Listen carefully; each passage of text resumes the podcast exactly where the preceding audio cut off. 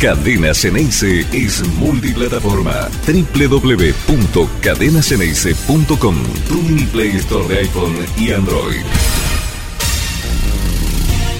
Muy buen día para todos. ¿Cómo andan? Martes de fútbol, martes a la noche en la bombonera. Será Boca Defensa y Justicia, cuartos de final de la Copa de la Liga. Por supuesto, ya estamos preparando todo para hacer una gran transmisión desde bien tempranito, a las 7 de la tarde. Lo que me cuesta acomodar este bus es increíble. A partir de las 7 de la tarde estaremos empezando este, este gran partido que va a jugar Boca contra un rival complicado, sin lugar a dudas, difícil, de los mejores que tiene el fútbol argentino como, como potencial y peligroso rival con uh, características de fútbol ofensivo. Bueno, lo que ya viene acostumbrado Defensa y Justicia eh, mostrando en los últimos años en el fútbol argentino, ¿no? Y con la impronta BKCS, todavía esto se, se acentúa, eh, tal vez hasta un poquitito más. Equipo que salió campeón de la Copa Sudamericana hace poco tiempo, bajo la conducción técnica, ¿se acuerdan? De Hernán Crespo, se había ido en esos ratos BKCS, después volvió, siguió haciendo buenas campañas. Hoy por hoy eh, termina clasificando casi de última, rajuñando la clasificación, ese tercer lugar en eh, la zona de grupos, pero esto no, no implica que para Boca sea un rival menor, sino al contrario, me parece que de los que están en disputa, está ahí peleando entre los, los mejores equipos que tiene el, el, fútbol argentino hoy por hoy. Por ahí los, los grandes nombres, para la mayoría de los medios, esto no significa que sea así, por supuesto. Eh, las luces se las lleva River, Racing, Estudiantes de La Plata, creo que merecidamente, porque ha hecho un campañón y lo está haciendo, y también en la Copa Libertadores. Creo que eh, hoy por hoy el, equipo más sólido que muestra el fútbol argentino, bueno, apenas un escalón por debajo vendrá Defensa y Justicia. Que es un equipo al que le meten muchos goles, sí, absolutamente cierto. Es, es un tanto endeble en, defensivamente, también tiene que ver con, con una idea ofensiva casi total. Bueno, en ese panorama, Boca tiene que aprovechar su, buen momento, su buen rato futbolístico que está teniendo en eh, esta última semana o 10 días y, y, tratar de proseguir de la misma manera. Con la idea de Bataglia, cómo lo tiene impuesto, cómo viene armado el equipo, más allá de los dibujos tácticos de ocasión, que yo creo que no se va a mover mucho de este 4-1, 4-1 que nosotros le venimos contando a ustedes en, en, las últimas semanas y que más allá de lo que le contamos nosotros es lo que se figura en, en la cancha. Efectivamente, eh, yo creo que es una muy linda chance, una muy linda oportunidad para consolidar la idea y para que todo esto sea respaldado, no solo desde los resultados, sino también en la parte anímica. Si hoy Boca gana, es, eh, es un espaldarazo grande. Y aparte porque no hay mucho tiempo, ¿eh? Por supuesto, todo el mundo, todos nosotros, todo el mundo Boca, tiene, tiene muchas ganas de que el equipo gane esta noche, pero no hay tiempo para dormirse en festejos de nada, de nada. Son eh, a partir de hoy 15 días, no sé, no tengo muy clara la cuenta, pero aproximadamente poco más, poco menos, 12, 13, 15 días los que Boca se juega, sin exagerar, la vida. Deportivamente se juega todo. Es hoy con Defensa y Justicia, si tiene la fortuna y el mérito de pasar, jugará el próximo sábado la semifinal con un rival a determinar o Racing o Aldo Civi. Inmediatamente el martes de la próxima semana va a estar jugando a la noche, también en la cancha de Boca, contra Corinthians, partido recontra importante por la Copa Libertadores. No se puede dormir porque si pasa también la semifinal, estará esperándolo el domingo siguiente una final de la Copa de la Liga y posteriormente el siguiente jueves el partido final de esta fase de grupos de la Copa Libertadores contra Deportivo Cali. Queremos jugar todo y creemos que Boca puede jugar todo. El primer paso es hoy. Por eso la importancia tremenda que tiene el partido de esta noche contra Defensa y Justicia. Ya dejamos atrás, ¿no? Todos los llantos desde el domingo hasta ayer al mediodía ya quedaron atrás. Nada. Ahora queda jugar al fútbol. Me quedo solamente con las palabras de el buen arquero que tiene Defensa y Justicia. Ahora se me fue el nombre. Pero lo escuché a, Chico, no, no, no, no, no parece ser un jugador muy grande, se lo ve joven, más allá que tiene varios años ya atajando en, en, el arco de Defensa y Justicia. eh, hizo declaraciones, me parece, muy correctas, muy correctas a lo que correspondía. Él no se mete, los jugadores no se meten, eso es una cuestión que debían definir los dirigentes y que ellos estaban para jugar. Y que para ellos no va a haber excusa que valga. Ni para lo bueno ni para lo malo. Así que me saco el sombrero ante un Sain, 27 años, mira, parecía más joven, ah, tiene cara de más chico. Eh, Luis Unzain, el, el, buen arquero que tiene Defensa y Justicia, la verdad, haciendo declaraciones muy criteriosas, cosa que no abunda hoy por hoy en el mundo del fútbol argentino. De hecho, su presidente ayer casi casi eh, eh, rozó el papelón, y no sé por qué digo lo rozó, la verdad que me parece que fue un papelonazo entero, diciendo que no había visto el cronograma que le habían mandado desde la organización por cábala. Ah, bueno, listo, así están las cosas. Hoy a las nueve, de la, nueve y media de la noche, perdón, será el partido contra Defensa y Justicia y nosotros aquí en Cadena Ceneice estaremos empezando toda, toda, toda la transmisión a partir de las 7 de la tarde, con Angelita Pelia, con su avalancha Ceneice, después la previa de Único Grande y por supuesto todo metido ahí en la transmi más bostera que será en el momento que empiece el partido. Saludo a mis compañeros, a ver quiénes están hoy para acompañarme. ¿Cómo andan? Muy buen día. ¿Cómo te va? solo estamos. Estamos, solitos, bueno, vamos, no importa, vamos para adelante, vamos para adelante. ¿Cómo anda Claudio? ¿Cómo te va? Buen día para vos, conectados al mediodía y para toda la audiencia. Sí, es verdad, Luis Usain, 27 eh, años tiene este arquero, este joven, pero viejo arquero parecería, y fue correcto. No tiene por qué quejarse. Yo me imagino los demás equipos, ¿no? Haciendo una fuerza terrible por el robo que hicimos esta noche, de jugar 21 a 30 y no darle el descanso. Entonces, para matarnos mañana o no. Pero bueno, hay que ser inteligente, el equipo hoy tiene que ser inteligente otra vez como en Bolivia. Yo creo que si Boca juega como contra el Always, yo estoy seguro que hoy va a ganar y no va a pasar sobresaltos. Vos decís, qué bárbaro, sí. Yo creo que sí, yo creo que Boca hoy afianzándose, eh, me gusta el medio, sí, me gusta el medio otra vez. Eh, este Paul Varela, eh, para mí le saca, no voy a analizar después seguramente lo estaremos analizando todos juntos, pero me parece que Varela le saca mucha responsabilidad a Paul y Paul crea, crea más juego que es para lo que realmente eh, está. Le tengo mucha fe, Marce. Mucha fe le tengo mucha, pero mucha fe, ¿eh? mucha fe. Pero es que no, no hay manera de no, de no tener ese optimismo con, con cómo ha jugado y, y, los resultados que se sacaron en, en los últimos días. Obviamente, eh, porque yo ya veo que van a caer los mensajes. Yo no estoy hablando que Boca se haya transformado de buenas a primeras en un gran equipo, confiable. No, no, es nada de eso. pero sí, pero sí que venía de, de, un momento preocupante. Boca levantó, y esto es indudable. Boca levantó, le ganó muy bien a Barraca Central. Lógicamente, en, en, cuanto terminó ese partido, te dicen, le ganaste a Barraca Central no le ganaste a nadie. Bueno, Barraca Central quedó fuera de la clasificación por ah, apenas un punto. bueno, eso te iba a decir, un punto ¿Mm? afuera. ¿eh? Por un punto quedó fuera de la clasificación Barraca Central. Y Boca le ganó con, comodidad. En el partido más importante, por lo, relevante del partido, eh, ese de la Copa Libertadores, en la altura contra el Ready, Boca también lo ganó contundentemente, mostrando personalidad, haciéndose dueño del partido en una superficie por la altura muy complicada. Y Boca lo ganó bien, más allá de ese penal discutible, para mí no fue, para Claudio sí, pero no importa. Boca lo ganó bien en el desarrollo del partido, porque no, eh, todo el tiempo estamos con el cuentito de ¿no? los merecimientos y las formas. Bueno, en las formas Boca fue muy superior a Always Ready y no hay discusión alguna. Lo mismo para con el partido con Tigre, también.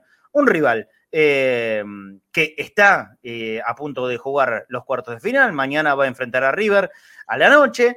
Es verdad, no está en el mismo nivel de las primeras fechas, es absolutamente cierto, pero este vaivén es eh, una tónica habitual de la inmensa mayoría de los equipos de fútbol argentino. Haciendo excepción, si querés, en este torneo, en este mini torneo, haciendo excepción de Racing y de estudiantes, y hasta por ahí nomás, de Racing y de estudiantes, Después todo lo demás mostraron picos buenos, pozos profundos, derrotas, en el que Boca solamente sufrió una sola. No nos tenemos que olvidar de eso. Para la información vamos a presentar a nuestro compañero Fafi Pérez. Hola Fafi, ¿cómo estás? Muy buen mediodía para vos. Hola Marces, Claudio, ¿cómo están? Buen mediodía. Muy bien, muy bien. ¿Qué hay para contar? obviamente lo, primero que, interesa a todo el mundo es la, confirmación del equipo para esta noche. Sí, algo que, ya veníamos contando, que el técnico acaba de confirmarlo hace minutos en la charla técnica previa al almuerzo que están teniendo ahora en el Hotel Intercontinental. Me interesa porque aparte de los nombres, no, no, solo los nombres, que de hecho es, es, importante, sino que te voy a preguntar varias cosas, varias cosas, sobre todo en la mitad de la cancha, Boca, que me interesa ver cómo, cómo es que se va a mover. A propósito de movimientos tácticos y todo eso, en un ratito lo vamos a tener enganchado a nuestro compañero Pancho, Esteban Sánchez, para hablar de este rival de, de, la noche, de Defensa y Justicia, y obviamente también nos vamos a meter a hablar con Pancho sobre este rendimiento de Boca. Bueno, entonces, charla de Bataglia, confirmación del equipo en el hotel. ¿Dónde, sigue concentrando Boca? ¿En el Intercontinental? Sí, Hotel Intercontinental. Bien, ahí en Moreno y Tacuarí. Entre Tacuarí y Piedras, ahí está el hotel. Piedras, eh, correcto. Bueno, contanos, contanos, ¿qué, es lo que ha ocurrido entonces en esa charla? Charla técnica, confirmación del 11 y un pedido, como sacarse, vamos a llamar la mufa. En el ciclo Bataglia, Boca no ha podido llegar a la cuarta victoria de forma consecutiva siempre que ganó tres, al cuarto partido se encontró y se topó con una derrota. Bueno, mm, como algo para. No, no, no. Hoy no. Hoy no, no. Primero, para romper esta racha negativa. Y segundo, también yo creo que es. Eh, siempre lo mencionamos y decimos es un partido fundamental, es un partido vital. Hoy creo que es un partido fundamental para quizás encuadrar y enmarcar a dónde está Boca. Porque el Boca gana y sería un partido mata-mata, como lo pusimos en la portada. Sí, señor. Y, y encadenás también cuatro victorias consecutivas y llegás al partido del sábado, algo que, ah, hablando del sábado, finalmente 18.30 si Boca logra avanzar, ¿eh? Y no las 21. Ya están los horarios. Te leí hace un ratito en, eh, el tweet que ponías, sí, 18.30. Bueno, me parece eh, más razonable. Está bien, está bien ese horario sí, sí. El primer partido es 15-30, que es el de la zona de, River y, Estudiantes. Y Boca, si logra avanzar contra el ganador de Racing Aldo Civi, que juegan hoy más temprano, a las 18.30 engancha de Lanús. déjame aclarar algo, porque acá Diego Fernández, como lo hacen con, mucho respeto, yo voy a, voy a, responderle de la misma manera, por supuesto. Diego, aparte es, es, una especie de queja mm, muy repetida en, la gente. Dice, eh, Diego, ¿eh? todo bien con el laburo periodístico, pero alguna vez los periodistas podrían ocultar la formación antes que la sepa el de rival. Diego, eh, tenés que saber que en el fútbol argentino no, no hay improvisados y todos saben todo. No, es necesario que la, que la cuenten los periodistas como, como en Boca saben cómo va a formar Defensa y Justicia, en Defensa y Justicia también saben, o, por lo menos tienen a, grandes rasgos una idea bien concreta de lo que va a ser Boca. No necesita que la, información se dé o no al aire. Esto, esto es para informar al público en general. Quédense bien tranquilos que el periodismo no influye a la hora de, de jugar los partidos. Nada, nada. Y como para dar el mejor ejemplo de esto es durante todos los años de trabajo del más grande de todos, por lo menos el que yo conozco el que conocí, eh, laburando de periodista, fue Carlos Bianchi. Abría los entrenamientos de par en par, del principio hasta el final, en la mejor de sus épocas, ¿eh? 98, 99, 2000, 2001. Carlos abría los entrenamientos, solamente lo máximo que podía hacer es eh, si hacía algún trabajo puntual de pelota parada, pedirle a, los cámaras, a los camarógrafos, no a los periodistas, nunca, nunca sacó a los periodistas, pedirle a los camarógrafos, muchachos, esto por favor no lo graben. Y nada más, nada más, no se ocultaba nada. Y, me parece que todos estamos de acuerdo de que fue la mejor época que esta generación a la cual pertenezco hemos vivido, ¿no es cierto? No se ocultaba, se ganaba. ¿Por qué? Porque la verdad está en un solo lugar que es la cancha. La cancha, no en los micrófonos, no en contar una formación o no. Nadie, nadie está contando ningún secreto. Acá no hay fórmulas de la bomba atómica. No hay nada. Es simplemente contar qué jugadores van a, van a distribuirse en la cancha. Así que, bueno, esa, es la explicación, Diego. Sí, claro. Marce, ¿sabés las peleas que yo tengo con eso? ¿Sabés las peleas que yo tengo con eso? ¿Sabes que Igual yo le entiendo a la gente, ¿eh? está bien. En, la postura de hincha me parece perfecto. Bueno, pero e, esta es la verdad. pero aparte, no hay grandes secretos. se filtra, Marce, se ah. filtra, se filtra. Por más que vos la quieras tapar en un frasquito, se filtra. te la pasa un jugador, te la pasa un amigo, te la pasa un dirigente, te la pasa el utilero. lo saben. Lo saben. Pero por supuesto, por supuesto. Te mando un abrazo, Diego. Eh, bueno, perdón, Fafi, te, corté, pero me, parece que estaba buena eh, la explicación. Lo, hice de particular en Diego, porque, pero repito, es, casi una queja muy habitual en, muchos hinchas de boca. Sí, sí, Fafi, te seguimos escuchando. No me digas que cayó. Uy, no, la pucha. Se cayó Fafi. Bueno, bueno, ahora, ahora, va a volver. Bueno, perfecto, perfecto. Perdón, eh, que, que, lo corté. Ahí, ahí volvió Fafi. A ver, eh, Fafi, lo que estabas contando del equipo, lo vi que se había conectado, por eso. Sí, cayó, otra vez, Marce. Cayó, que la pucha. Bueno, listo, eh, estaremos esperando. Vos no sabés, pues bueno, vamos a darle tiempo, te cuento una historia personal. Me escucha un TT. ¿Cómo vas a decirlo? Faltaban 45 minutos. 45 minutos faltaban para el partido. ¿Cómo lo vas a dar al aire? ¿Qué querés que, perdón? Digo, discúlpame, no voy a dar el nombre porque no interesa. Vamos a llamarlo a Marcelo González. Marcelo, ¿qué tenés a Messi en el vestuario? No. ¿Qué lo tenés a Diego? ¿Qué lo tenés a Riquelme? No, déjate de joder. Déjate de joder. déjate de joder. Andá a hacer la charla técnica. No, pero está mi laburo. Andá a la charla técnica. Pero claro, pero claro. Acá Diego, Diego Flores dice, a ver cómo, cómo forma Defensa y Justicia. Diego, Onsain, Tripiquio, Frías, Colombo, Soto, Gutiérrez, Hachen, Piscini, Walter Bow, Rotondi, que esa es la duda que tiene, que tiene, que tiene eh, porque terminó con un golpe fuerte, creo que en el hombro, en el partido contra. ¿Contra quién fue? El, de. Contra Newell's. No, contra Newell's, no, perdón, me, estoy confundiendo. Contra eh, Unión. ¿Contra Unión? No, contra Unión fue argentino. Ay, se me borró. Pará, se me borró y yo, lo tenía. Defensa y Justicia le ganó. A Patronato. Patronato, Patronato. Ahí está, ahí está. Bueno, Defensa y Justicia le ganó a Patronato 2 a 1 y terminó con un, golpe muy fuerte Rotondi.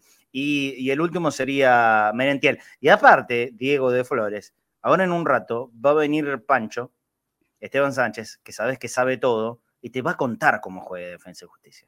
Así que él, de verdad, muchachos, esto, esto es, eh, es un producto periodístico y me parece que a todos los que nos gusta el fútbol también nos interesa conocer de los movimientos. No sea toda una cuestión improvisada a la hora de ver el partido. Y de alguna manera es ayudar a entender un poquitito más del juego. Por lo menos es nuestra propuesta de acá, sin creer que nosotros somos superiores. Yo siempre le digo, no me pongo en un púlpito. No sé ni más ni menos que cualquiera que nos ve, eh, que frecuentemente esté, esté mirando fútbol o que el fútbol sea parte de su vida como lo es para todos nosotros. Eh, sé exactamente igual que más que todos nosotros juntos, conocen los protagonistas, los técnicos, los que se encargan de esto.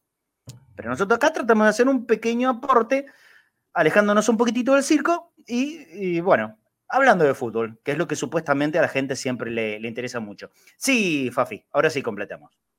No, te iba a dar la formación de defensa justo antes que la de vos, así que perfecto. Ah, y otra cosa, me, pareció extraño que, que, no se le dio tanta entidad a, al presidente, vamos a decirlo, porque fue quien salió en todos los medios ayer a, hablar, al M, cuando el 2 de mayo jugó defensa contra Unión y el 4 de mayo jugó contra Goyanense.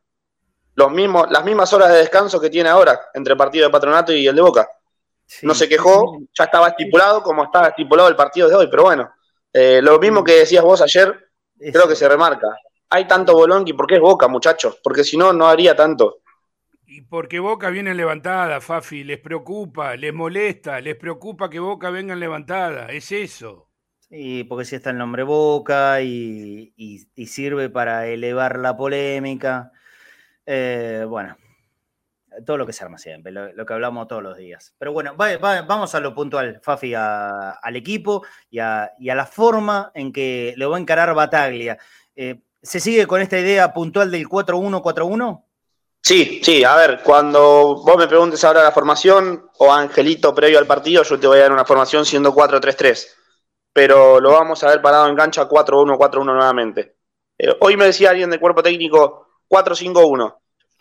Y, y, yo le digo, pero Varela es el que siempre se termina retrasando, termina siendo el mediocampista por delante de la línea defensiva y por delante de él siempre hay cuatro volantes más. Y me dijo, te puede llegar a sorprender cómo se pare mi boca. Bueno, yo para mí va a ser 4-1-4-1, pero mantengo este 4-5-1, que es casi lo mismo. Es con Varela en la misma posición de, los cuatro mediocampistas. Sí, sí, sí.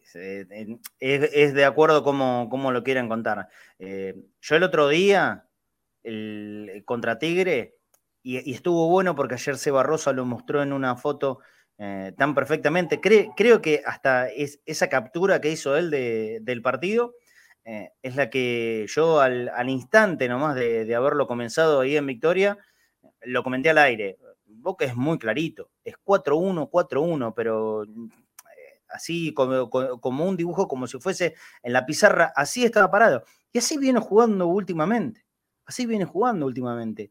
Y el 4-3-3, y sí, será cuando se despliegue en ataque es lo lógico, es lo lógico. Cuando se retrase, bueno, eh, se sumará e, ese quinto, que en, el último de los casos eh, sigue siendo el, uno, el primer uno, es el volante que está un poquitito más retrasado, que será, que será Varela.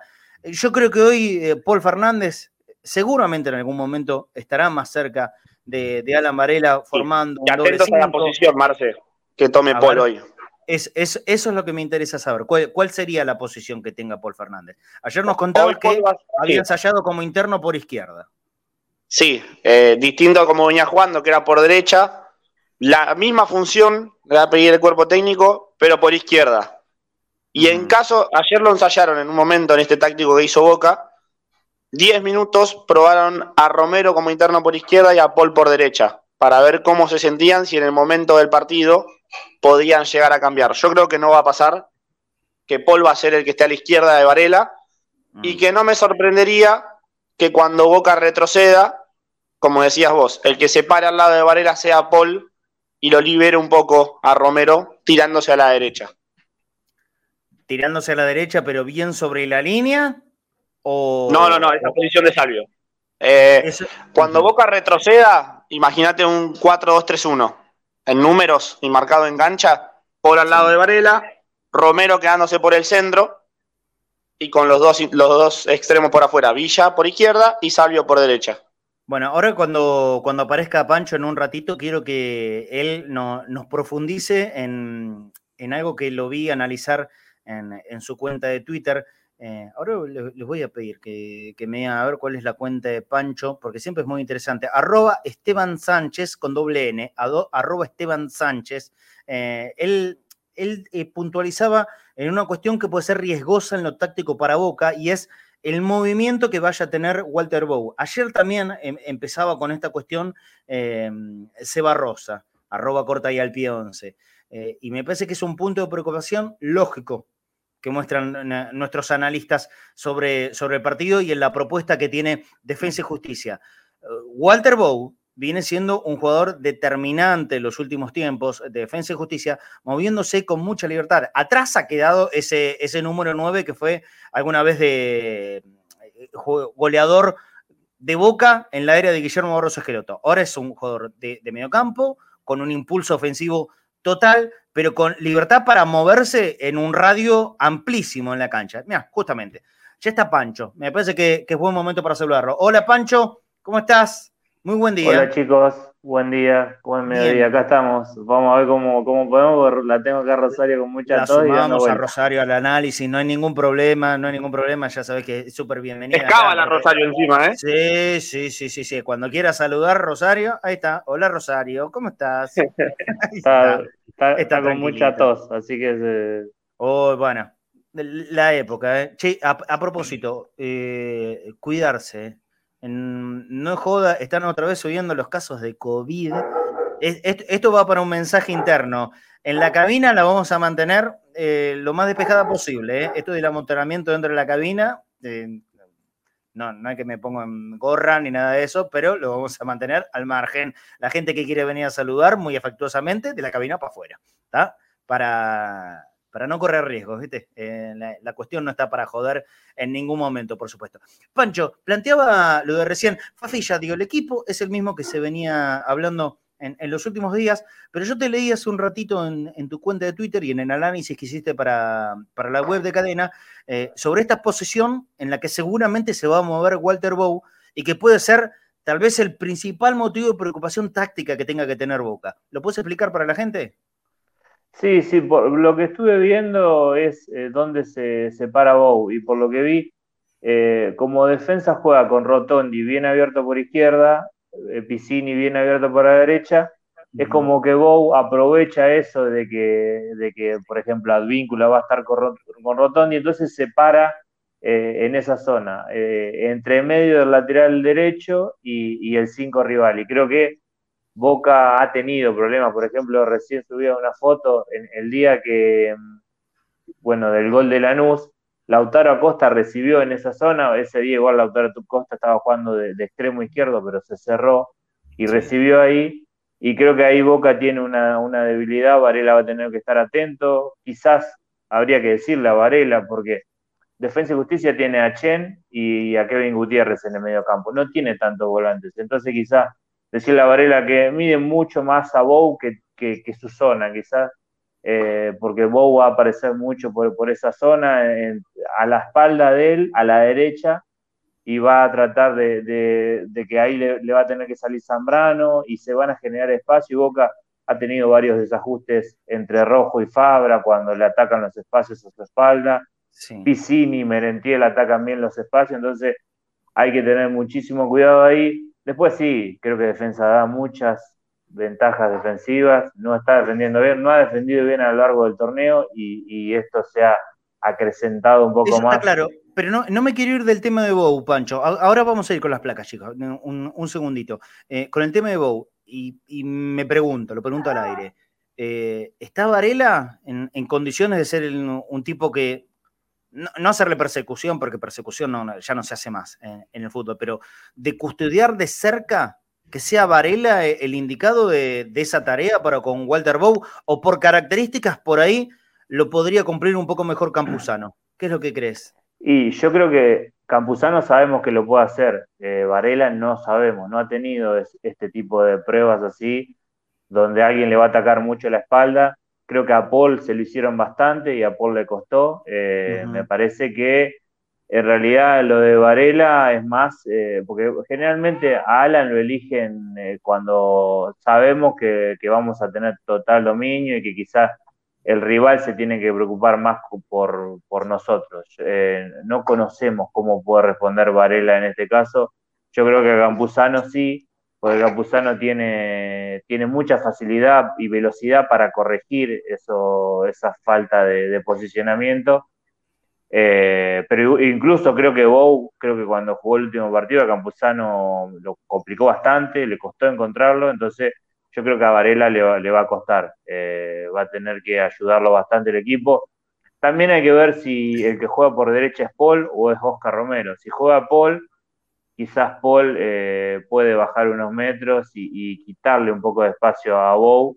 Si juega Oscar Romero, yo creo que Bow va a jugar bastante cómodo porque no, no creo que Varela lo esté marcando siempre porque Varela va a tratar de, cuidar un poco su posición y... Aparte no lo siente tanto, ese es el tema. No, no, por eso, no, no, no lo siente, no lo siente. Yo creo que, yo creo que marca Varela igual, pero bueno, eh, yo creo que Bow en algunos momentos va a jugar bastante solo. Eh, yo también lo que hoy remarcaba es, creo que eh, estamos un poco confundidos con lo que es este Defensa y Justicia. Este Defensa y Justicia no es el Defensa y Justicia del 2019, que tenía muchísimo más la pelota, que tenía capaz 60% de posesión, tenía Alejandro Martínez, Barbosa, Lolo Miranda, Rojas, Mingo Blanco, era otro equipo. Este Defensa y Justicia es mucho más vertical, eh, si tiene que ceder la posición, la, va a ceder sin ningún tipo de problema, eh, así que eh, yo creo que la pelota hoy la va a tener Boca y Defensa va a tratar de, cerrarse bien y recuperar, y ahí Bow es donde se va a estar moviendo para apenas recupere defensa, encontrar un espacio, y ahí sí, Merentiel y Piscini, Rotondi, no sé Rotondi si va a terminar jugando, van a, van a salir rapidísimo a atacar, pero, pero no, no es un defensa que vaya, eh, yo estoy prácticamente seguro que la pelota la va a tener muchísimo más Boca, imagino 60-40 más o menos. Después sí, defensa sabe jugar bien de abajo, no va a rifar la pelota, pero no es que va a hacer pases y pases y tenerla para que, Boca no la tenga. Eh, va a tratar de, ser bastante más vertical de lo que, de lo que estamos acostumbrados en, los equipos de Becasés. Ahora nos vas a empezar a mostrar las placas del juego de defensa y justicia, pero se conectó Pablo Lisoto y lo saludo. Hola Pablo, ¿cómo estás? Buen día, buen mediodía. ¿Cómo van muchachos? Tratando de conectar la, la cámara. Ya... La cámara. Bueno, listo. Conectar la Ahí está. Ahí va. Ahí va. ¿Todo bien, Pablo? Bien, bien, bien, todo bien. A las corridas, pero todo bien, por suerte. ¿Cómo, cómo se espera el partido esta noche? Mira, yo recién estaba escuchando y la verdad que eh, es cierto lo que comentaba nuestro compañero, que es que, que, no es el mismo Defensa y Justicia que alguna vez le pasó el trapo a Boca, sobre todo en el 2018, esos dos partidos de, de la época de Alfaro en Varela, donde las dos uno con Guillermo, creo, creo que fue uno con Guillermo y uno con Alfaro. Fueron dos bailes en sí, Varela. Dos bailes. Los dos los ganó Boca. Gol de Almendra uno y gol de Tevez el otro. Exactamente. Exacto. Exactamente. dos bailongos infernales. Claro, fue las dos veces un baile y las dos veces ganó Boca. Entonces, sí. por un lado es cierto que no es el mismo eh, equipo de defensa y justicia que es entonces. De hecho, no se pudo clasificar a la siguiente etapa de, la Copa Sudamericana. Eh, pero por el otro, yo creo que a Boca, le, eh, Boca prefiere jugar contra rivales que salen a jugar. No, Boca siempre se complica contra rivales que salen a defenderse. Eh, y este mano a mano o golpe por golpe, si bien es más arriesgado, hay que tener en cuenta que, por ejemplo, Defensa es el segundo equipo más goleado de los ocho clasificados. Creo que se recibió 19 goles.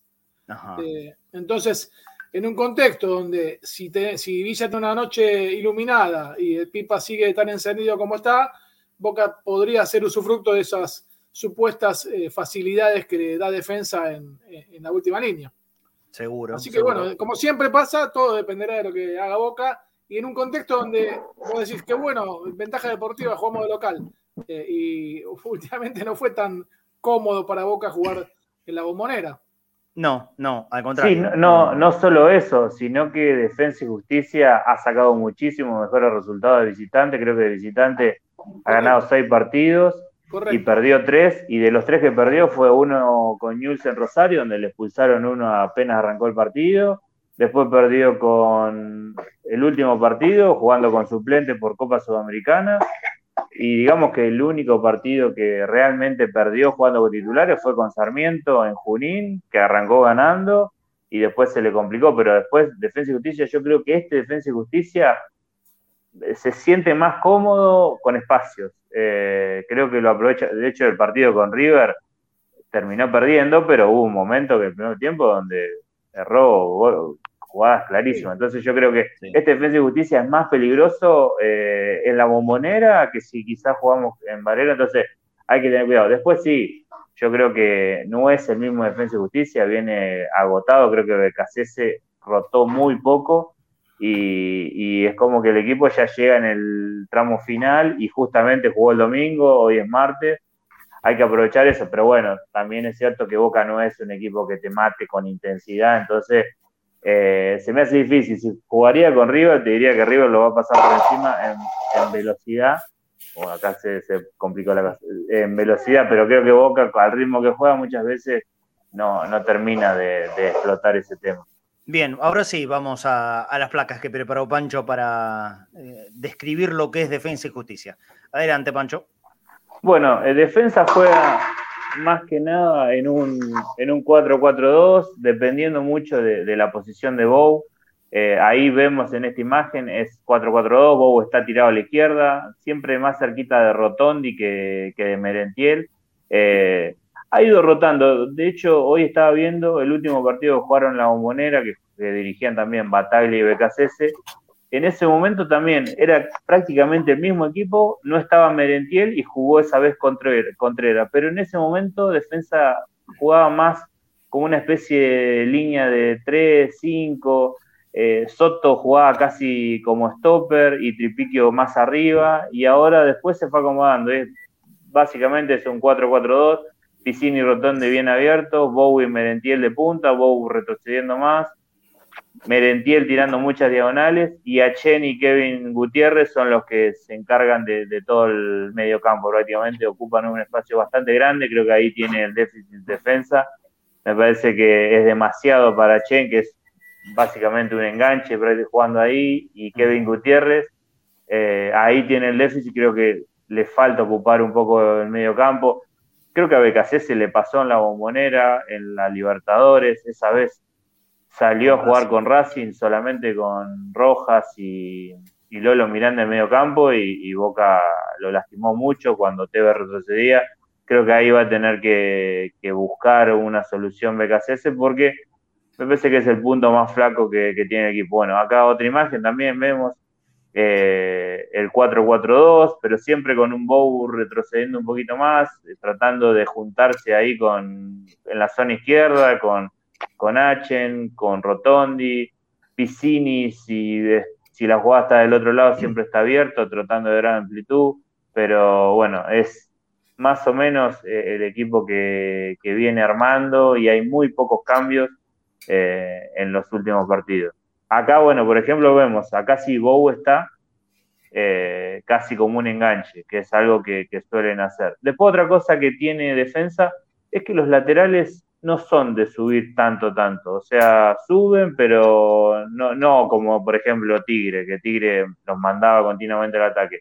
Defensa trata de, darle espacios a los extremos, a, a Rotondi y a Piscini para, para que puedan hacer el uno contra uno y los laterales suben cuando es necesario, si no suelen mantenerse bajo, entonces eso creo que a Salvio y a Villa les va a venir bien porque no van a tener que hacer tanto, tanto desgaste para, bajar. Y eso, principalmente con el tema de, Villa, está bueno porque simplemente se puede soltar en algún momento y, juntarse más con Benedetto bueno, podemos pensar, eh, eh, Pancho, eh, podemos pensar que sea un partido de, duelo de, extremos, ¿no? De, laterales contra, contra delanteros, tanto de uno como del otro lado, porque Boca tiene la, habitualidad de Villa por un lado, hoy va a tener a Toto Salvio por, por la derecha, y, Defensa y Justicia lo mismo, con Rotondi por un lado, con Piscini en el otro. Rotondi contra Advíncula y, y Piscini con, con Fabra. Creo que ahí también me preocupa un poco. Piscini eh, antes, yo recuerdo Independiente, era un extremo así que desequilibraba, pero en Defensa y Justicia ha crecido muchísimo tácticamente. Me parece que Fabra a veces tácticamente es medio flojo, entonces creo que hay que tener cuidado ahí. Piscini es muy inteligente para moverse, creo que Bou también. Eh, ahí Defensa tiene, eh, eso es lo que quizá tienen estos equipos. Hay jugadores que aprenden mucho y conocen mucho más el juego y saben cómo atar a un, a un defensor para que otro tenga un espacio y ahí hay que tener cuidado. Bueno, esta imagen que vemos es lo que yo remarco. Ven, ahí el lateral, este es el partido con Unión. El lateral derecho de Unión está muy pendiente de Rotondi y ven dónde está Bou. Bou está tirado a la, a la derecha del 5 rival, pero totalmente libre. Y ahí, ahí, ahí generando siempre un 2 contra 1. Eh, pasó eso también el otro día en el partido contra Patronato, en el primer tiempo, en un penal que habían cobrado, pero al final cobraron offside. Bou siempre encuentra ese espacio y aprovecha que Rotondi siempre está bien abierto y el lateral eh, lo, está muy pendiente. Bueno, acá por ejemplo también el lateral derecho rival no sabe qué hacer, entonces termina cerrándose con Bou, pero Bow terminó recibiendo, bajándole de pecho y tirando un tiro cruzado que, que no alcanzó a, empujar. Hay que tener un bastante cuidado ahí, yo creo que Varela va a tener que estar muy atento. Y bueno, y si no, si Varela no llega, eh, saber que Zambrano y Rojo van a quedar muchas veces mano a mano contra, contra Bow y Merentiel, que hoy por hoy eh, es un riesgo grande. el otro día miraba estadísticas, entre Rotondi, eh, Merentiel Bou y Piscini han participado activamente, sumando goles y asistencia, entre todo en 30 goles. O sea, eh, Merentiel tiene 7 goles y 2 asistencias, Rotondi tiene 4 goles y 4 asistencias, eh, Bou tiene 2 goles y, 4 asistencias, Piscini similar también, o sea, es un equipo que se basa mucho en los delanteros y en lo que generan. También es cierto que Merentiel ha desperdiciado muchos goles, porque yo creo que Merentiel, si hubiera metido todas las ocasiones claras que ha tenido, tendría 15 goles en este torneo. Eh, sí, sí, porque Merentiel hizo 7 goles en este torneo y tiene 8 ocasiones claras, ¿viste? ocasiones claras, mano a mano, desperdiciadas. Entonces, hay que tener mucho cuidado con, el ataque de defensa y justicia. Pero bueno, sabiendo también que, como decía Pablo, eh, me parece que Defensa y Justicia, por la forma que defiende, tendría que cambiar muchas cosas para que Villa no los complique, para que Benedetto no los complique, para que Salvio no quede mano a mano para definir en alguna. Así que yo imagino un partido donde eh, va a depender mucho de, la postura de Defensa y Justicia. Si Defensa y Justicia sale a, jugar de igual a igual y, y atacar mucho a Boca, va a haber muchas ocasiones. Si Defensa y Justicia decide ser un bloque un poco más bajo y cerrarse bien atrás y atacar a Boca cuando, cuando tenga espacios, quizás ahí va a ser un partido más cerrado. Por ejemplo, recuerdo el partido con Argentinos Junior de Defensa y Justicia. Defensa y Justicia. En general les pasa a la mayoría de estos técnicos, a Milito lo respetan mucho y Defensa y Justicia prácticamente no atacó a Argentinos Junior.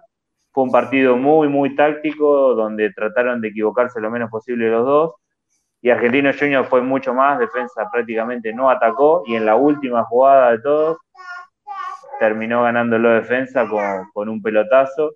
Eh, quizás yo creo que puede llegar a, buscar también eso, pero bueno, va a depender de, la idea que tenga BKCS y de qué vea de Boca. Si, si ve que si se cierra atrás, Boca pierde variantes, se lo va a esperar y va a tratar de, jugar más de contra. No imagino un Boca encerrado atrás, pero todo puede pasar. Sí, Pablo. No, un comentario que obviamente es muy difícil para el hincha de Boca ver cómo juega el rival, pero bueno, tengo colegas que, trabajan ahí en defensa y me dijeron, ojo que Rotondi tranquilamente podría reemplazar a Villa si Boca lo quisiera, así que habría que prestar atención si es un jugador a considerar. Obviamente que nosotros no decidimos nada, pero simplemente que, si está la posibilidad de verlo, eh, tal vez eh, eh, sería bueno verlo con esa lupa. Y lo mismo me dicen de Frías, del zaguero. Adonis Frías.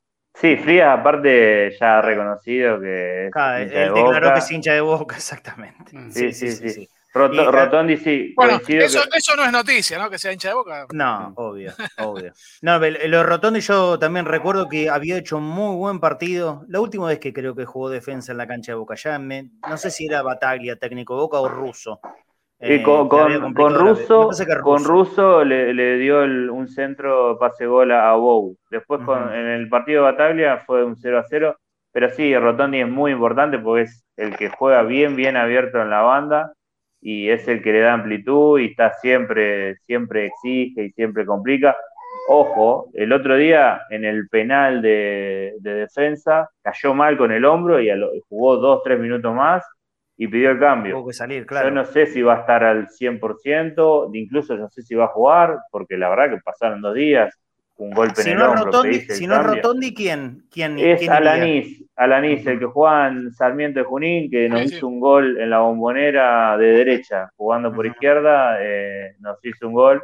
Pero bueno, Alanis en un momento era titular en esta defensa, pero jugando de lateral izquierdo. Eh, Rotondi sería una baja muy, muy importante. Eh, y perdería muchísimo. ¿no? No, Alanis no tiene nada que ver con Rotondi y aparte ya se conocen de memoria. Eh, los cuatro de arriba hace mucho que juegan juntos y salvo Merentiel que se agregó después, eh, perder a Rotondi sería una baja bastante importante para él. Seguro, seguro, seguro que sí. Bien, ¿alguna consulta más para Macho, muchachos? Fafi que está en línea. A ver. ¿Está Julio? No, no, no. ¿Está Julio también? Está Julio, ahora lo saludamos al señor Julio Pavoni. Hola, hola Julio Pavoni. ¿Cómo, andan? Bien. ¿Me escuchan bien? Sí, te escuchamos perfecto. Está, dentro de, la nave. lo que hace un cambio de aparato de celular. Sí, de, su BM, BMW último modelo, año 20, marzo 2022, me dicen que es el BM de Julio Pavoni. Qué bien que está, qué bien que está Pavoni, ¿eh? Qué bien que está. De la manzanita número 5 a la manzanita número 11. Bueno, bueno. Bien, metió un buen cambio, ¿no? Creo que eso, que, creo que eso vale el título de propiedad de mi, de mi casa, así que imagínate. Bien, bien, bien, bien. Sí, sí, sí, sí, sí, sí, sí, sí, sí, ¿Cómo estás, Julio? ¿Cómo están ustedes? yo acá bárbaro, analizando el partido, ya conocimos todo de Defensa y Justicia. Decime cómo, cómo se espera el partido esta noche. Bueno, eh, a ver, yo creo que es el con Izquierdos, eh, es el mejor equipo que puede poner en cancha en principio.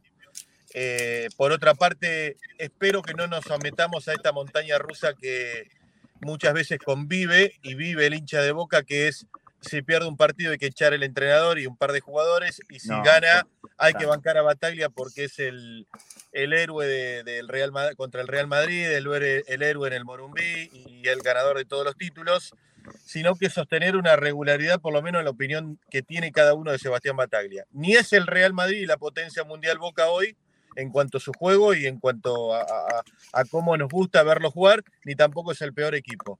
Me parece que en el medio hay algo y qué es lo que está buscando Bataglia. Para mí es el, momento más tranquilo que tiene Bataglia desde que es entrenador de Boca. Supera a los días posteriores a ganar la Copa Argentina, supera los días posteriores a ganar el Clásico. Y en estos nueve meses, que yo digo que fue un parto para Bataglia, por todo lo que se habló sobre él, desde que es entrenador de Boca, está transitando sus horas más, más calmas, más tranquilas, más lindas, y ojalá que esto se pueda sostener en el tiempo, producto de que Boca llegue a la final del campeonato argentino, como todos los hinchas de Boca queremos, y que avance la Copa Libertadores de América. En el campeonato arranca un campeonato totalmente distinto, porque ahora es mano a mano. ¿sí? Ahora es mano a mano. En la Copa todavía hay que clasificar, uno imagina que va a meterse Boca y arranca la otra parte de la Copa Libertadores que es totalmente distinta a la fase de grupo que es también el mano a mano. Son 10, 12 días, Julio, donde se juegan un montón de finales juntas. Y hoy, hoy solamente es el primer paso, ¿eh? Hoy solamente es el primer pero eh, te diría que eh, de una importancia extrema. Es hoy el, partido en la bombonera con todo lo que le costó ganar a Boca este año en, la cancha de Boca como local, ese primer mata-mata, la eliminación directa, esto te va a dar impulso necesariamente si ganás el partido. Y después ya tenés la posibilidad, porque, a ver, eh, si vamos a la lógica de los resultados, es que, tengas la, gran chance de hacer semifinal y final con dos clásicos. Claro, mira, eh, Boca tiene 117 eh, años de historia. Yo digo, hasta los 107 años de historia, el entrenador que no ganaba un campeonato local se iba en los últimos 10 años, diría yo, o de Arruabarrena para acá, no importa si vos ganás el torneo local, lo, que importa hoy es la Copa Libertadores de América. No estoy diciendo yo en, ese discurso, yo no, ¿eh? bueno, pero pará, pero la historia te marca, estoy tampoco de acuerdo yo, ¿eh? La historia te marca que de Arruabarrena para atrás, si vos no ganabas el campeonato local, le pasó a la Volpe, le pasó a Brindisi, le pasó al maestro Tavares en el 2002. Si vos no ganás el torneo argentino, te tenías que ir. La, Copa importaba, sí, importaba, pero si vos no ganabas el torneo argentino. Hoy se ha convertido Boca en un club de los yo digo de Arruabarrena para acá, siete años de la salida de Bianchi para acá, o, lo, lo incluyo a Bianchi también.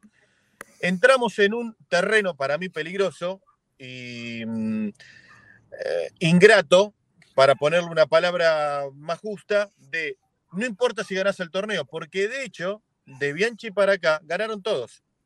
El Vasco ganó, Guillermo ganó, Alfaro ganó, Bataglia ganó, Russo ganó, todos ganaron torneo local.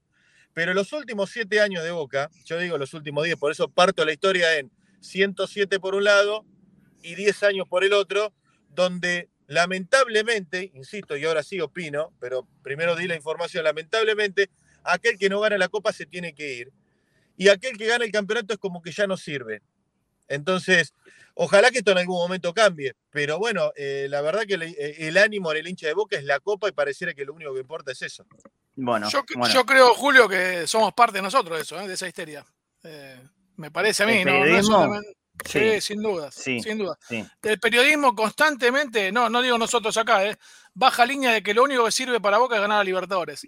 Y se olvida de un contexto donde en el ámbito local está, eh, River está viviendo su mejor etapa histórica desde que se fundó hasta ahora, estos siete años de Marcelo Gallardo, es el mejor momento de la historia de River, más allá de que no lo pudo coronar con un campeonato del mundo, eh, pero no, podemos dudar de, los logros que ha tenido en este lapso. Yo me he peleado mucho con este discurso. Y ¿eh? sin tener en cuenta de que el contexto económico te impide competir contra Brasil. No hay ninguna chance. Fíjense quiénes fueron los últimos campeones de América. ¿Quiénes fueron los últimos campeones de América? Sacando a River, Brasil. Las semifinales son Brasil. Eh, a nivel mundial pasa lo mismo. Y fíjense en los últimos mundiales, Argentina en el 2014 y Uruguay en el 2010. Todo lo demás fue Europa y Brasil. Entonces, eh, también hay que entender los contextos. Y aparte, Boca, y sobre todo los hinchas que hoy tienen 20, 25 años, un poquito más, un poquito menos, vienen de vivir la era dorada de Bianchi, donde parecía todo fácil. De ganar tres Copas Libertadores en cuatro años, todo normal. Y eso no es normal. No es, es imposible. Porque hoy te gana eso Fue excepcional, excepcional en el más literal sentido de la palabra. Excepción. Tuviste al, mejor, mejor entrenador, al mejor 4, al mejor 10, al mejor 9. Imposible, irrepetible.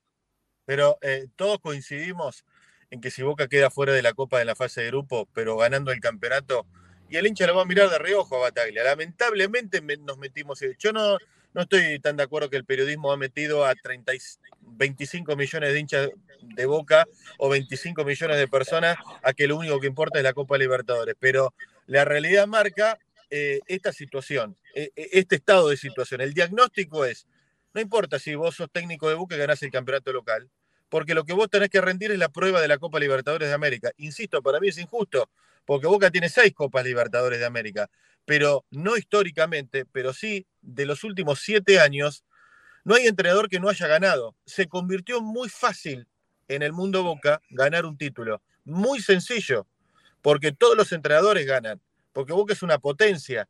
Y con el equipo que pone hoy, más los que tienen el banco, es muy difícil que Boca no pueda competir sostenidamente en el tiempo en el campeonato local. En la Copa Libertadores es Boca River y después para mí el resto de los equipos brasileños. Yo sé que los resultados los equipos brasileños ganan, pero Boca, que es el equipo que en los últimos 20 años ha jugado mayor cantidad de finales de Copa Libertadores de América, por algo lo es. Bueno, no las puede ganar todas, pero Boca y River, después cuando juegan con los equipos brasileños, eh, se imponen. Ah, bueno, por supuesto, a Boca se le está eh, negando en el último tiempo. Pero bueno, lo quiero decir esto de Bataglia, porque hoy vamos todos a la cancha de Boca con una ilusión y yo estoy escuchando mucho hincha de Boca que te dice el sábado a qué hora jugamos y yo digo, primero hay que ganar hoy. Hoy. Primero hay que respetar un rival que, le toca hoy a Boca y que Boca en el último tiempo es un equipo que le puede ganar a cualquiera y puede ser campeón de América, pero también puede perder con cualquiera. Y en ese perder con cualquiera y en ese eh, electrocardiograma en el que entró Boca, que es una montaña rusa, que por momentos Bataglia es eh, Ferguson y por momentos es un entrenador que está aprendiendo en Boca y que no sabe. No quiero entrar en esa trampa de blanco-negro, que en algún momento entré, que en algún momento entré, y hoy que eh, intento alejarme de eso, es una trampa a la cual no quiero entrar. Me parece que los hinchas de Boca tenemos que ir a la cancha de Boca hoy sin entrar en esta montaña rusa de, bueno, eh, hoy Bataglia se lo banca, pero si pierde, no, ya lo tenemos que echar. Porque hoy es un partido que te deja en semifinales de un torneo argentino, que es importante. Por eso digo, bueno, yo voy muy confiado, eh, creo que es un gran equipo el que pone hoy Bataglia y ojalá que, pueda rendir en la cancha.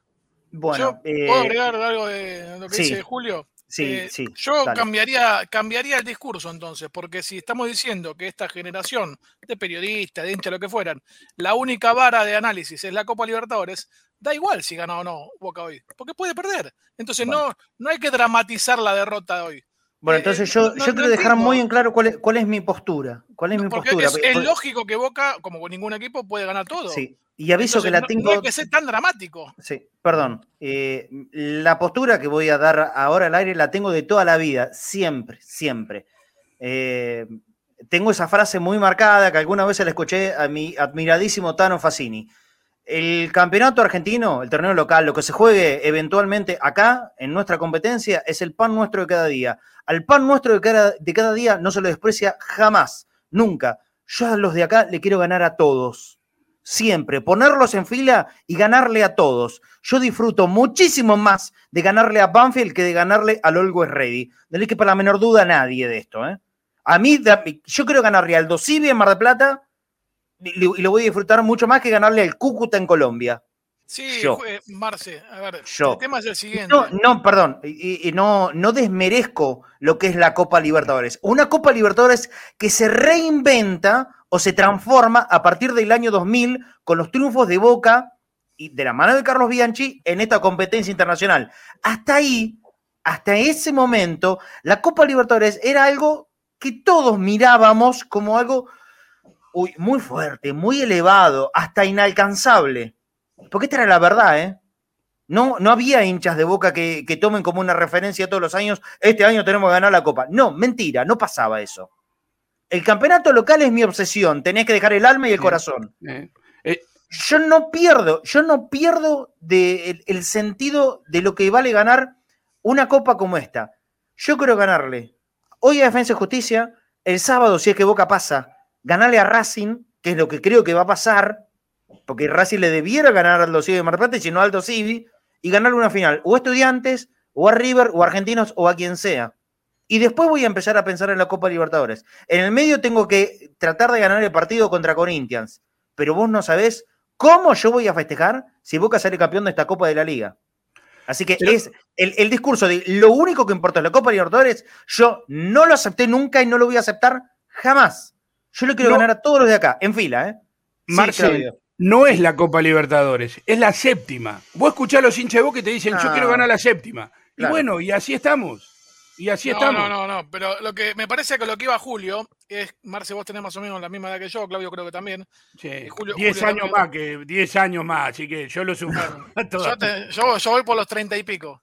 Ah, bueno, dale. 30 y 15. claro.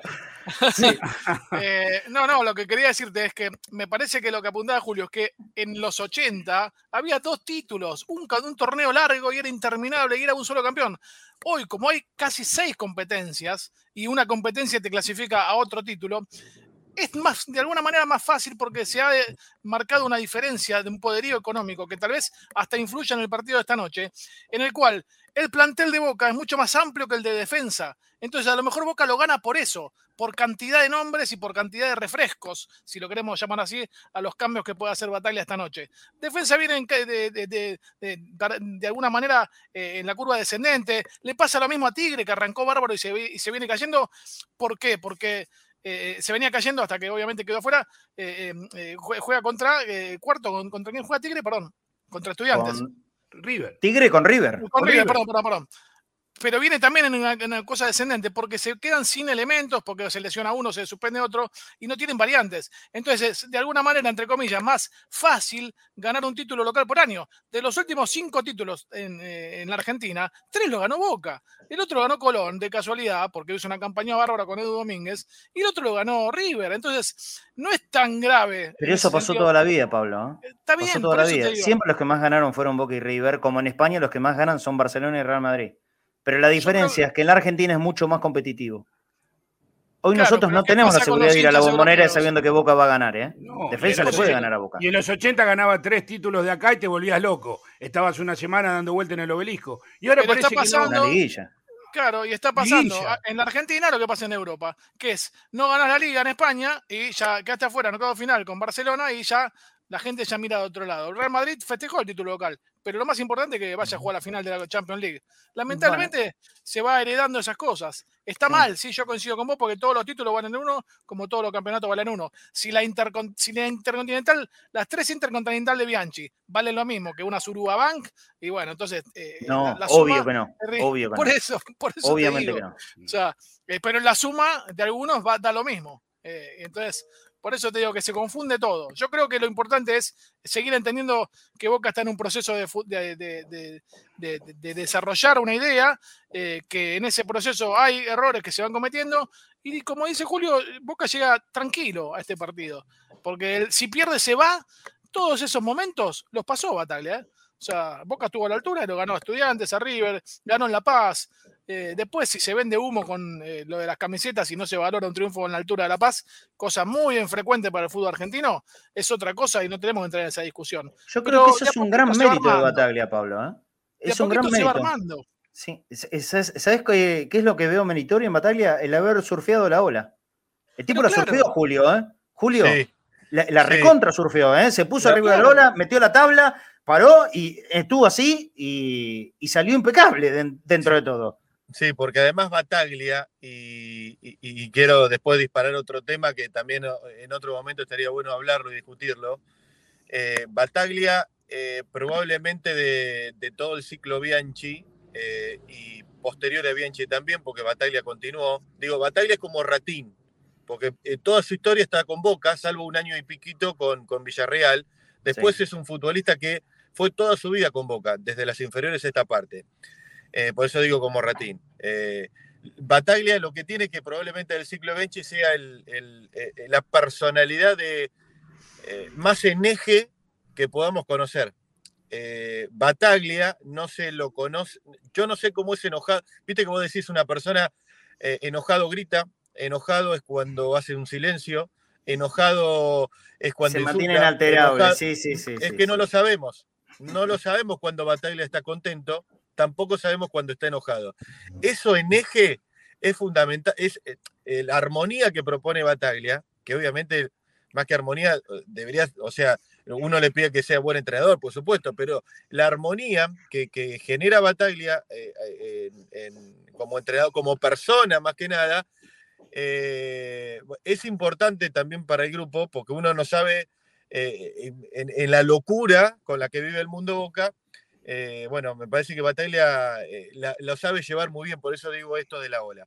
Y quiero decir algo, es importante, ahora que soy papá lo veo mucho mejor y mucho más claro, y ahora con los años, a, medida que voy transitando las canchas y estoy viendo, por supuesto, se va formando cuando uno va a la cancha y ve al abonado, que generalmente va pasando generación en generación y, el bebé eh, hoy ya tiene tres o cuatro años y los que yo conocí cuando tenían cuatro o cinco años hoy tienen ocho o nueve y los que tienen ocho o nueve que eran los últimos partidos que poní con el papá a UPA hoy ya tienen 14, 15. Es importante que las nuevas generaciones tengan sus propias batallas y no sean las vividas por los padres ni por los abuelos. Es importante que los, porque viste, se dice, no, porque, ah, pero la altura de La Paz y con Always Ready, y bueno, está bien. Cada, cada generación debe tener sus, sus propios partidos y vivir eh, sus propias batallas, como hincha de boca lo hablo, ¿no? Eh, que, que, lo pueda recordar en el tiempo. Y así como para nosotros las batallas quizá era el partido tal o el, el otro, y yo me acuerdo, y el caso de guerra, y, y, lo vamos trasladando de generación en generación y nuestros padres también nos van contando y nuestros abuelos nos van contando cosas y cosas. Es importante que las nuevas generaciones también transiten por esa etapa de batallas ganadas de local y de visitante y que no sean comparables con esta idea del hinchómetro de la mía es más, más que la tuya. No, bueno, pero la mía es. No, pero bueno, podés comparar Boca Colo Colo en el 90 y que no tengan que las nuevas generaciones ir a solamente, que obviamente que conozcan la historia, pero no que no vivan de la historia contada por nosotros, sino que ellos también tengan su propia historia. Esto me parece que es una discusión que también se tiene que dar, porque en esto, y, lo ato también a que lo único que importa es la copa, sí o no, y es un debate que debe darse, también los hinchas de boca, los que vienen, los pibes, deben también eh, tener sus propios partidos para, para contar a los que vienen. Nada, quería tirar eso. Está perfecto, está perfecto. Julio, eh, te va a faltar, perdóname Julio, te va a faltar la de visitante. Bueno, está bien, pero eh, alguna Copa Argentina que vayan a Córdoba, por ejemplo. Sí, sí, puede tener, Córdoba, que puedan tener uno, ojalá que podamos estar ahí. Copa Libertadores. Sí, Pablo. No, una chiquitita con respecto a lo que dice Julio, muy personal, pero que aplica. Eh, tuve la suerte de que un familiar me, prestara el abono el otro día contra Barracas. Fui con mis hijos, hacía mucho que no iba, como, como para. Eh, hacía mucho que no iba a la bombonera a, no laburar, eso quiero que quede claro. Este, y, Y me, y me tocó, y ellos me lo recordaron y me lo siguen recordando. Dice, yo vi el gol de Benedetto. O sea, que a lo mejor es para nuestros ojos, que hemos visto otras cosas, o el murotazo de Palermo, o alguno que te, o el Nucaso de Guerra, como dijeron, a ellos ya les quedó marcado ese gol, esa pirueta en el aire. No importa el rival, no importa nada. Ellos vieron la pirueta en el aire de Benedetto. Porque si no, todo, volvieron locos. si no, Pablo, siempre todo tiempo pasado fue mejor y el gol de Pocho Pianetti tiene que ser mejor, eh, fue mejor al de aquel que tiene cuarenta y pico y dice yo vi el de, el de, Graciani, y después tenés uno de 30, no, pero no vas a comparar el gol de Delgado. Y todos los goles, cada uno tuvo su partido. Cada uno, generación ahora los pibes dicen el gol de Benedetto. Benedetto se está por meter entre los goleadores más importantes de la historia. Ya está metido. No, no es poco lo que está consiguiendo. Está a dos de Mastrangelo. Y Mastrangelo entró en la historia por ser campeón de América y del mundo, digamos. Y, y eh, hasta el día de hoy se siguen recordando los goles del tanque roja durante toda la década del 60. Y está dos goles Benedetto. Entonces, ¿por qué no igualar la línea de roja con Benedetto? Y en un ratito, ¿eh? Benedetto en un, en un, ratito en el club, ¿eh? Un animal. Con un promedio 90 partidos nada más. Bueno, nada, eso. Chao, Julio. Nos vemos a la tarde, ¿eh? noche. Abrazo. Ahí está. Julito Pavoni que había salido desde la calle. Pobre Pancho, eh, ahí, ahí con Rosario. Yo la, miraba a Rosario en primer plano, estaba buenísimo, creo que es una imagen genial. Eh, bueno, algo más como para cerrar, Pancho, tu participación. Nos metimos en una discusión, en un embrollo, pobre Pancho, lo, dejamos metido ahí. Sí, yo eh, así, te, mirando, así te libero y te despido, Pancho. Mirando de reojo a ver si no se mandaba ninguna, ninguna cagada. no, no, más que nada. Eh, yo creo que hoy, hoy Boca es gran candidato porque defensa viene, viene cansado, solamente ha podido ganar dos partidos de los últimos ocho, incluso esos dos partidos que ganó lo sufrió bastante, creo que con Unión en Santa Fe que ganó no jugó bien, eh, Unión mereció un poco más y el otro día con Patronato, incluso ganando, eh, le llegó bastante el equipo de Paraná, así que yo creo que no viene bien defensa, va a venir cansado, así que si Boca hace, hace las cosas bien y hace un planteo inteligente que debería ganar. Después sí, obviamente Becasés es un muy buen técnico, sabe bien y, va a saber leer bien las deficiencias que pueda llegar a tener Boca y, con eso lo, puede complicar, pero yo creo que hoy es un partido para, para que Villa, Benedetto, Sabio y, y los buenos pelotazos de Oscar Romero marquen la diferencia, sabiendo que en algunos momentos, por el buen ataque que tiene Defensa y Justicia, eh, nos van a llegar y nos van a hacer sufrir, pero bueno, eh, lo importante es, saber sufrir, porque bueno, son 90 minutos, el que, el que gana pasa, están los penales, así que eh, la presión la va a tener Boca y, vamos a ver cómo, cómo, el equipo lo maneja, pero yo creo que Boca hoy debería ganar porque no enfrenta al Defensa y Justicia hace un mes y medio atrás, enfrenta al de hoy que, viene un poquito peor. Te mando un abrazo grande, Pancho. Nos reencontramos el viernes. Abrazo grande y bueno, ya pueden entrar a la, web de cadena y está la, nota publicada sobre, sobre el análisis de Defensa y Justicia. Un abrazo para todos y bueno, ojalá que hoy, hoy gane Boca y podamos estar en la semifinal. Dios quiera. Esteban Sánchez, nuestro analista de siempre. Bueno, vamos a ir cerrando el programa, primero porque ya son más de las 2 de la tarde y, aparte empezamos bien tempranito desde la bombonera. ¿eh? Yo a las 6 ya seguramente estaré llegando ahí y, a las 7 para arrancar con, toda la transmisión. ¿Vos tenés laburo hoy, Pablo, a la noche en el diario? ¿Haces cobertura de partido? Hasta el momento no, pero no está definido. Eh, es, igual que, es igual que el partido de hoy a la noche. Hasta anoche no se sabía si, si se jugaba o no. Mira vos. Así que hasta esta hora, siendo las 14 no sé si esta noche trabajo o no, pero. ¿Tenés parte de la liga organizando ahí el trabajo? casi, seguro, casi seguro que no trabajo, pero no lo sé. Bueno, te, te espero mañana entonces para, para, hablar del partido. Te mando un abrazo grande, Pablo. Un abrazo, muchachos. Chao, chao.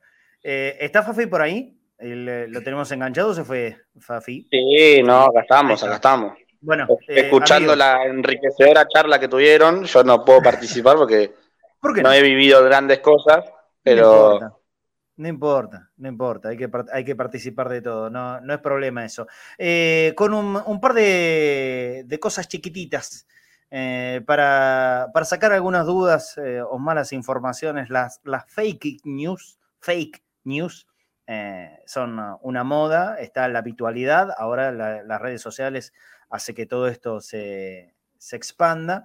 Eh, ayer por la tarde surgió la noticia que mm, finalmente no iba a continuar el actual sponsor de la camiseta de Boca, Qatar Airways. ¿No es cierto? Esto es algo que más o menos se venía manejando desde hace un tiempo largo. Eh, yo creo que por principio de este año eh, o, finales del año pasado había comentado que con la ida de, Boca hacia, hacia, Arabia para jugar ese partido contra el Barcelona, una, una de las ideas del viaje de Riquelme era justamente eh, hablar para, negociar la, extensión. Esto finalmente parece que, no se concreta y Qatar Airways va a dejar de ser sponsor de Boca ahora en lo inmediato, ¿no es cierto, Fafi? En junio, correcto, eh, y agregando a todas estas fake news que vos decís, eh, no hubo un llamado, no hubo un pedido de una persona a otra para que Qatar deje de ser el sponsor de Boca. La empresa Qatar Airways decidió irse de Sudamérica el año pasado. Boca ya tenía en cuenta que iba a ser muy complicado que a partir del 30 de junio, que es cuando se vence el contrato que había firmado Boca con la empresa eh, catarí, continúe. Es cierto que Riquelme en el viaje que tuvo con Boca, luego del partido contra Barcelona, tuvo una reunión, pero lo que le dijeron es eso, que ya habían tomado la decisión de salir de Sudamérica y que no iban a ser el sponsor de Boca. En estos momentos, ya la gente de Boca está la, la debida al, a, trabajar en esto, está buscando ya y tiene tres sponsors sobre la mesa. Dar los nombres, yo creo que no viene al caso, porque no es de importancia. sí es, sí. pregunté, y no de nombres, ¿eh? No de nombres. Eh, la, la, respuesta que me dieron fue, ¿sabes qué es lo bueno que tenemos para negociar? Así, ¿eh? ¿Sabes qué es lo bueno que tenemos para negociar? Es que estamos absolutamente tranquilos. Eh, Boca no va a desesperar por la llegada de un sponsor. Podemos buscar y decidir con mucha tranquilidad. Es una cosa que a la dirigencia de Boca, el tema del sponsoreo principal de la camiseta, que es en el pecho, por supuesto, esto no significa que Boca se vaya a quedar sin sponsor y que no esté pensando en traer uno nuevo. Sí, está pensando, pues, tenemos, tenemos aire para decidir y podemos buscar la mejor opción. Y por ahí, quien te dice? Hasta acá hay alguna opción nueva. Por eso. me parece que hoy por hoy jugarse en un nombre en particular, como mínimo se ha arriesgado, ¿eh? Como mínimo. Y agregando esto que decís vos, Boca hoy en día tiene tres ofertas sobre la mesa. ¿Sí? Yo supongo que la mejor postora va a ser la que gane, pero son tres propuestas que no solo igualan la de Qatar, la que había ofrecido el contrato que había firmado Boca con Qatar, sino que lo mejoran. Las tres ofertas que tiene Boca hoy en día mejoran el contrato que tenía Boca con Qatar Airways. Así que bienvenido sea esto. ¿Quién dice que eh, después, como decís vos, se agrega una cuarta, una quinta empresa queriendo publicitar?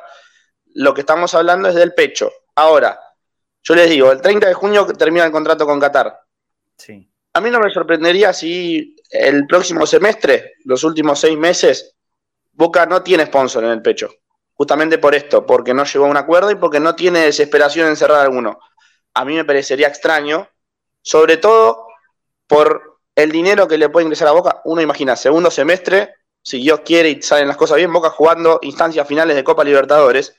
Ya para una marca, estar en el pecho de Boca ya es tener una visibilidad grande. Imagínense si Boca juega en instancias finales de Copa Libertadores, lo que debería ser para esa marca está en el pecho de la camiseta de Boca, ¿no? Lo cierto es que Boca va a conseguir eh, sponsor inmediato. Ahora, de no ser así, y hay alguna tirada de, un nuevo modelo de camiseta sin sponsor, soy el primero en ir a comprarla. Es, queda hermoso, ¿eh? Bueno, como, el futsal, por ejemplo. Ah, yo tengo esta camiseta acá. Del viejo modelo. Ah, Fíjense, ¿saben por qué la compré? No tiene nada. No tiene nada. El escudo. No, tiene nadita. Azul y oro. Me encanta. Me encanta. Hermoso. Y, créeme que va a haber mucha gente que la compra así, de Marce, ¿eh? Con tu pensamiento y el mío. Hay mucha gente que piensa como vos, como Claudio y como yo. Eh, si la camiseta no tiene sponsor en el pecho, hay mucha gente que la va a comprar. Ahora, lo que sí se está cerrando también es la nueva marca que va a tener Boca en, las mangas. La camiseta hoy no tiene. Eh, Boca está cerrando también por una buena cifra en las mangas y también en el short. Eso sí, va a ser para después del 30 de junio. Y a Boca, por estas tres marcas, hablando de pecho, mangas y el short, le va a ingresar una plata que va a ser, en cuanto a ingreso, la más cara del continente. No, no, hablamos de lo que va a salir, ¿eh? No, para la gente no, sino en cuanto a ingresos por sponsor va a ser la más cara del continente si Boca cierra esas tres marcas. Lógicamente, porque es la camiseta más importante de, toda América. no, es nada que me extrañe, en absoluto. No, no, no, hay nada que se le iguale a la importancia que tiene Boca eh, como equipo americano en todo el mundo. ¿Cómo no va a ser la, más cara? Eh, bueno, perfecto. E, ese era un tema. Eh, descartemos lo, que se escuchó.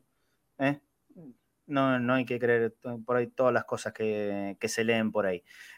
¿Algún otro tema, Fafi, como para cerrar el programa? A ver, antes de darte la, la, formación de Boca, que ya la conocemos desde ayer, algo que también le interesa mucho a la gente, que me escriben por privado o hasta cuando uno pone un tweet, también quieren informarse. Ayer jugó el señor, otra vez, en Boca Predio, ganó 3 a 0 el equipo de Quique Rabina. Yo, a mí me encanta esta parte porque sé que la gente se vuelve loca. Muñoz, Ibarra y Cata Díaz, Barbosa y Clemente Rodríguez, Ledesma, Rosada, Donet, Gracian, Delgado y Carreño, los 11 que salieron a jugar. Gol de Matías Donet, dos de Carreño. Después entró Cassini, eh, entró Chipibarijo, bueno, Andrisi. La cantidad de figuras que tiene el fútbol senior, que ya jugó seis partidos, que ganó cinco con el ayer, que empató uno, y que está puntero solo con 16 puntos. El, quien lo sigue es Independiente, que recién viene con 11. Perfecto. Abrazo, Fafi. Nos reencontramos a la tarde en un ratito nomás. Abrazo grande. Nos encontramos a las 7 ahí en la cancha. Ya. Antes, 18. ah, no, no, porque le, voy a contar a la gente rápido. Eh, el otro día González me dijo a las 18. Yo estaba 17.40 esperándolo y me retó porque me dijo: el que llega temprano también está fallando. La puntualidad no es llegar tarde ni temprano, es llegar ahora. Llegar puntual, eso puntualidad. Si llega mucho tiempo antes, es, es una habitualidad de apelia. Le, decís un horario y llega una hora antes. Jodete, listo, espera, ¿qué quiere que te diga? Claro, sí, sí, uno, uno pone un horario para respetar el horario, no para que llegues una hora antes, mucho menos una hora después. Ahí te, saco los ojos. Abrazo, hasta dentro de un rato. Nos vemos, abrazo. Bien, Claudio también, te veo a la tarde seguramente. pasaré, a, pasaré a saludarte, sí señor, y charlaremos un ratito. Abrazo grande. Abrazo grande. Bueno, eh, no era la idea, pero como siempre nos fuimos al demonio con el horario del programa. 2 y 20 de la tarde, hoy a las 7, acuérdense, vamos a estar empezando con la programación eh, movida, porque es día de partido, es la transmisión de Cadena Cenaice, siempre nos escucha mucha gente, esperamos que se suben todavía muchísimos, muchísimos más, en cualquier lugar por donde nos quieran y o puedan escuchar. Aquí si están en Buenos Aires, en la capital o en el Gran Buenos Aires, pueden hacerlo a través del aire de la radio AM690, por supuesto también descargándose, si es que ya no la tienen, la aplicación en cualquier sistema operativo para celulares, Android, iOS, Cadena Ceneice, 24 horas de programa de boca, sino a través de la web en cadenaceneice.com y si no, por este lugar que son las plataformas audiovisuales YouTube, Facebook, Periscope, Twitch, bueno, todos los lugares que ya saben que nos pueden encontrar para cada uno de los programas en vivo y también, por supuesto, de la transmisión de todos los partidos de Boca, sea cuando sea, juegue contra quien se juegue, en el día y en la hora que sea, nosotros cuando juega Boca vamos a estar transmitiendo para Cadena Sanaice. Nos reencontramos entonces a partir de las 7. Abrazo grande para todos y en este programa, una, una de la tarde, mañana, conectados al mediodía. Chao.